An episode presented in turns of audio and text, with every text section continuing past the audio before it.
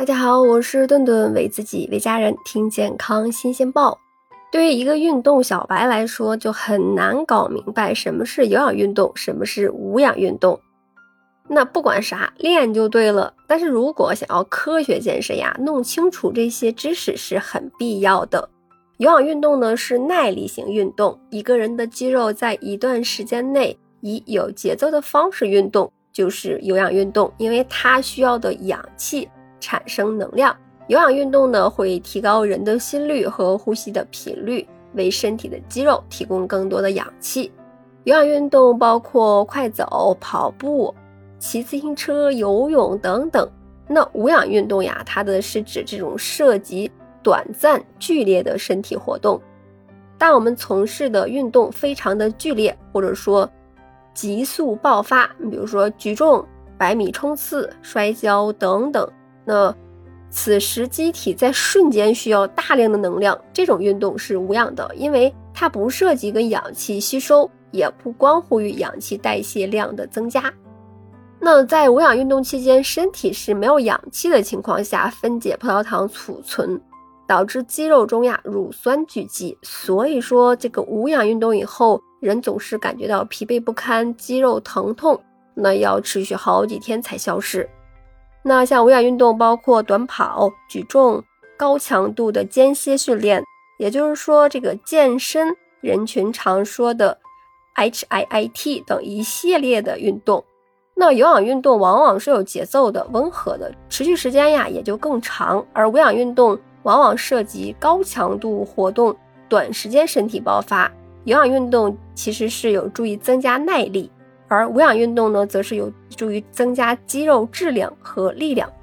有氧运动呀，也会提高心率和呼吸率，那促进血液循环。通过这种方式，可以改善一个人的心血管的健康。此外呢，有氧运动的帮助还包括它可以增强身体的耐力，减少疲劳，协助体重管理，降低血压。增加好胆固醇水平和降低血液中坏胆固醇水平，刺激免疫系统，改善睡眠。那听到这里，你是不是疑惑？那应该多久做一次有氧运动呢？美国卫生与公共服务部建议呢，成年人每周建议是练习一百五十到三百分钟中等有氧运动，或者是七百五十分钟的有氧运动。那什么是中等有氧运动呢？从个人的感觉来说，就是一个人在做这些运动的时候啊，能够自然而然的说话，比如说轻快的散步呀、轻柔的自行车骑行呀等等。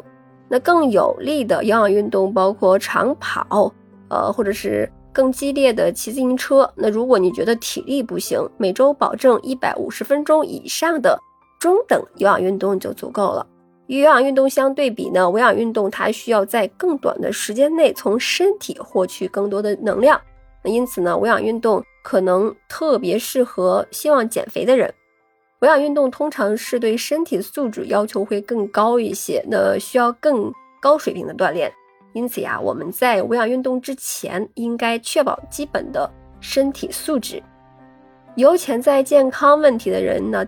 在定期锻炼之前呢，应先咨询医生，然后再进行任何形式的无氧运动。第一次尝试无氧运动时呢，可以跟私人教练一起进行，非常有必要的。那教练可以确保一个人在正确的进行锻炼，以减少过度运动或者是受伤的风险。那无氧运动应该多久进行一次呢？美国卫生与公共服务部也是建议成人一周至少两天。进行中等强度或者是更高强度的肌肉刺激运动，比如说举重呀、阻力训练啊。那在进行肌肉增强练习时呢，更重要的是人们在锻炼出主要的肌肉群，而不是只关注上半身或者是下半身的肌肉。那么特别是要提醒大家，有心力血管疾病呀，或者是有潜在的其他健康问题的人，在开始任何锻炼之前呢，都应该。哦，听取医生或者是教练的建议，以减少过度训练、受伤以及其他的健康并发症的风险。